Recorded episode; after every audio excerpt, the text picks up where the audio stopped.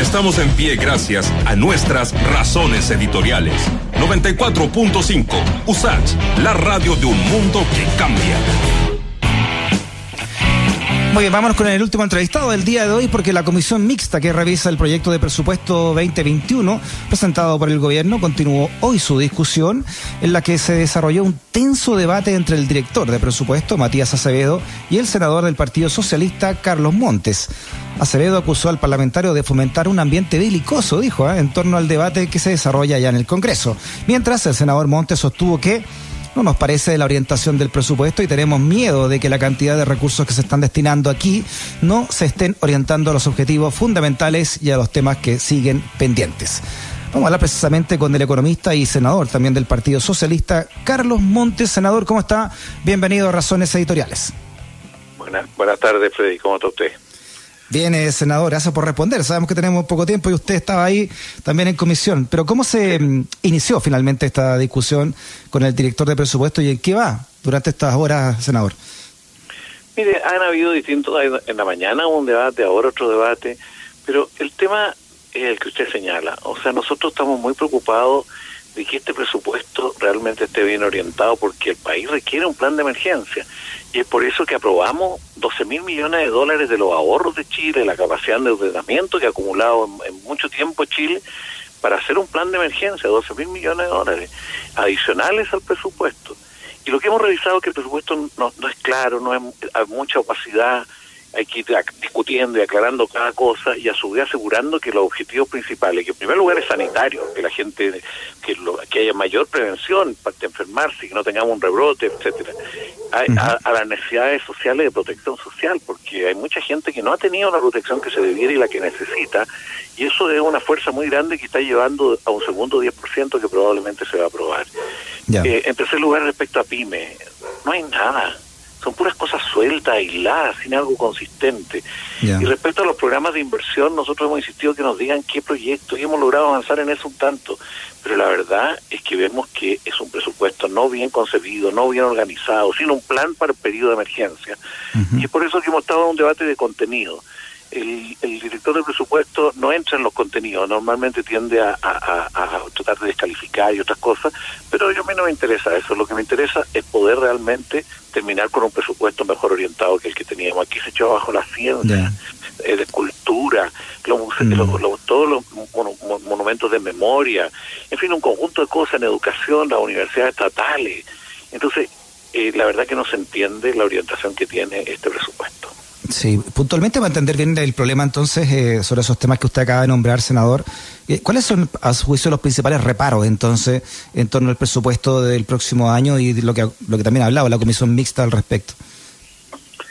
O sea, en, concreto es que, queremos tener mucho más claridad, en primer lugar, cuánto crece, porque hay un juego con distintas cifras. En segundo lugar, hay que reponer recursos en bastantes aspectos, y estos no son recursos nuevos, sino que ellos se dejan muchos recursos de libre disposición posterior. En el Tesoro Público tienen más de cerca de 400 mil millones. Entonces nosotros decimos, orientemos los objetivos concretos que se cumplan y que cada día del próximo año estén avanzando las inversiones para generar puestos de trabajo, para generar mm.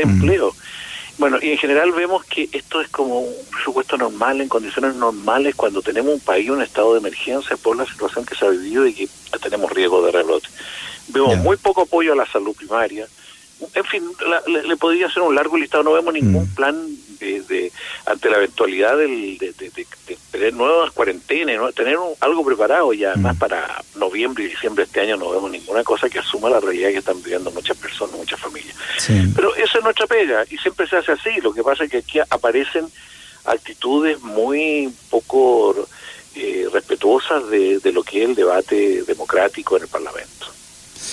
Dice acá en la página de BioBio, senador, que en la sesión matutina hubo acusaciones cruzadas, ¿no? Bueno, como la acabamos de leer, ¿no? Pero durante la tarde se ha avanzado en reparticiones como el Poder Judicial, la Contraloría, el Congreso y el Ministerio Público, donde no hubo mayor discrepancia, dice la nota. Sí hubo mayor debate en torno a los recursos para el Ministerio de Minería, la Presidencia, la Secretaría General de Gobierno o el Ministerio de la Mujer, donde las críticas giran en torno a lo mismo, ¿no? La poca transparencia de, lo, de, de los presupuestos. ¿Qué le parece a usted? Y no, no, se aprobó el presupuesto del Ministerio de Secretaría General de la Presidencia, no porque hubiera desacuerdo con lo que ahí estaba, sino porque había una cosa muy rara, que era transferir a un conjunto de trabajadores de Corfo a otra repartición. y el, presupuesto no es lugar para cambiarle el contrato, cambiarle la pertenencia, las condiciones a los trabajadores, supone ley. Y el gobierno eso lo aceptó finalmente, pero después eso, y en segundo lugar se planteó de que este presupuesto eh, tenía, no, no estaba claro el rol del ministerio, porque se dice que el Ministerio de Presidencia va a tener que controlar la ejecución del plan especial este que supuestamente hay, pero el ministerio no está preparado, no le dan recursos, entonces eh, hicimos ver que eso no estaba de ninguna manera diseñado, otra que era pero en general esto esto es lo normal, Freddy, mm. es lo normal del debate presupuestario, lo que pasa es que estamos dentro de lo normal en un año muy exigente el próximo, muy exigente, con recursos adicionales que nosotros somos responsables si estos se, se usan mal.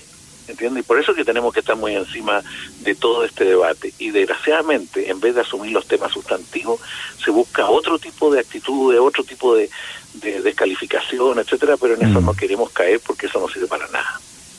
Senador Carlos Montes, ¿en qué quedó lo, lo, que señalaron algunos parlamentarios que mientras Mario Rosa estuviera a cargo de Carabineros no se iban a aprobar esas partidas para la institución? yo, yo presido la subcomisión que dio Carabineros. Nosotros rechazamos el presupuesto de Carabineros a nivel de subcomisión, ahora viene a la comisión mixta. Hasta el momento no hemos visto. Y la razón es que el presupuesto viene bastante como si fuera un año también de continuidad de Carabineros, sin hacer cambios significativos en ninguna de las dimensiones que se han venido planteando. Incluso disminuye el presupuesto a la mitad, el presupuesto de relación con la comunidad, cosa que no entendemos, ¿eh? no entendemos.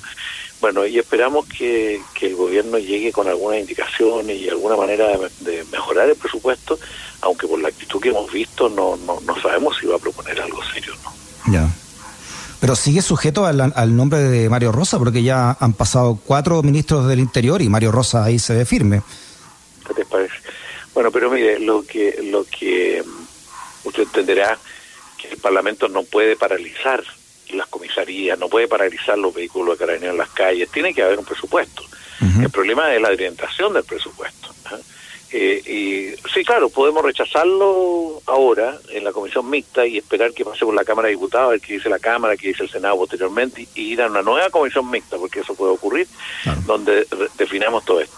Pero queremos ver alguna señal que se está corrigiendo la orientación más global. Lo que pasa es que el propio gobierno habla de modernización, pero no habla de reforma de carabineros. Y el, nuevo ministro no sabemos si está en una perspectiva de reforma, no lo hemos movido porque aquí hay un tema casi doctrinario de la orientación. ¿Qué es lo central de Carabineros? Lo central es servir a la ciudadanía, esa es su función principal. Y la verdad que hemos terminado con muchos conflictos con los ciudadanos y esperamos que empiece por lo menos a pensarse de otra manera, pero este gobierno no tiene mucho eso en la cabeza. Sí, ¿qué le parece finalmente la acusación constitucional contra Víctor Pérez y ah. su renuncia al Ministerio del Interior? Mire, yo estoy estudiando, porque no, no lo que nos corresponde a nosotros los parlamentarios, los senadores, de opinar respecto a lo que acordó la Cámara de Diputados, que era que acusó constitucionalmente y acusó de ciertas irregularidades que se habían cometido, y estamos estudiándolas. Yo creo que hay irregularidades. ¿eh? O sea, no podríamos decir que no pasó nada. Y ahí estamos viendo de qué manera nos vamos a pronunciar. Yo creo que hay muchos que quieren respaldar lo que hizo la Cámara de Diputados y vamos a ver en qué termina todo esto. Es un proceso abierto o sea, ustedes actúen como jurado, me entiendo que no quiera pronunciarse de, fondo en esto, senador, pero la senadora Goich dijo que, que la renuncia de, Víctor Pérez era, y que, que ahora va como ciudadano, según él, ¿no? Era para tomarlo en cuenta en una posible decisión. ¿Usted lo cree así? Todo aquí es un elemento, pero eso cambió porque el, el hecho de que no cumplir las normas y eh, cuestiones irregulares significan no solo quieren dejar el cargo, sino que también hay otras sanciones que establece la ley. Entonces, eso es lo que estamos evaluando. Ya. ¿Y la llegada de Rodrigo Delgado, qué le parece? Como nombre también. Uno cuando ve estos ministros nuevos que llegan en estas condiciones, una persona con una experiencia a nivel comunal y todo, uno dice, ojalá que lo haga bien ojalá que ayude a, reorientar el tema de la seguridad pública, ojalá que ayude a que, a que Carabineros vire hacia un cambio no solamente de modernizar los procedimientos, sino que también de orientación, eh, respetando derechos humanos, pero es difícil, porque el gobierno mismo no tiene esa orientación, entonces un ministro no puede ah, operar eh, con su propia visión, tiene que respetar lo que aquí ha sido el marco que tenga este gobierno que no ha sido muy adecuado. pero eso está por verse. Respecto al resto de las funciones del gabinete, coordinar del gobierno, ojalá que lo haga bien, está por verse.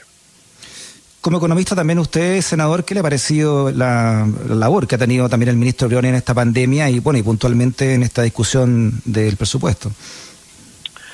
Mire, yo diría, no, no quiero descalificar a nadie, pero yo creo que es un tema de experiencia, de experiencia política principalmente, y además de experiencia en lo, en lo que es el debate presupuestario. Porque ¿sabes lo que pasa, Freddy? Los parlamentarios sabemos que tenemos que aprobar definitiva el presupuesto. Porque si no lo aprobamos, la ley establece que el 30 de noviembre, si no se ha aprobado, queda el proyecto del gobierno. Entonces siempre estamos buscando maneras de conversar, de buscar soluciones a distintos temas más globales o más parciales. Desgraciadamente nos topamos con un gobierno que eso no lo entiende. Entonces se pone, afecta incluso la aprobación de su propio presupuesto, ¿ah? pues con una actitud bastante eh, confrontacional y sin, sin tratar de entender qué están diciendo los parlamentarios, que es una cosa bastante compleja. ¿Qué le parece no todo esto del ministro Leones que haya pedido datos con Ruth de quienes retiraron el 10% de la AFP? Eh, es parte de una de una inexperiencia política, porque eso obviamente es, percibido, es visto como algo que agrega a mucha gente, que, que como una amenaza a personas que, que accedieron a, ese, a esa posibilidad o lo que estaban viviendo, la necesidad de su familia y otra, cualquier otra razón, entonces se sienten como que lo hicieron mal y hay como preocupación por la implicancia que eso pueda tener. yo yo creo que fue no, no contempló mucho la, la realidad. Me decía hoy día, este gobierno de repente parece de que estuviera recién salida una elección, en que razón la elección y que puede imponer su, su visión de todo. no El gobierno le cuesta entender el escenario que está viviendo que es un gobierno que está terminando, que tuvo una fuerte derrota en el plebiscito, que además tiene que ser un factor que contribuya a un proceso constituyente y a ciertos cambios que el país requiere. En fin, y a enfrentar, enfrentar los principales problemas que la ciudadanía está viviendo. Le quedan 16 o 15 meses con eso. Muy bien, el senador Carlos Montes en Razones Editoriales. Senador, un abrazo grande. Muchas gracias por su conversación. Muchas gracias a usted, pues veo que le está yendo bien en varias cosas ahora que está con otro rubro. ¿ah? Un abrazo. que esté bien, Freddy. Un abrazo. Chao, Carlos, que esté bien. Chao, Chao Freddy puede ser una pesadilla gracias a sus razones editoriales. USACH 94.5, una radio que defiende sus razones editoriales.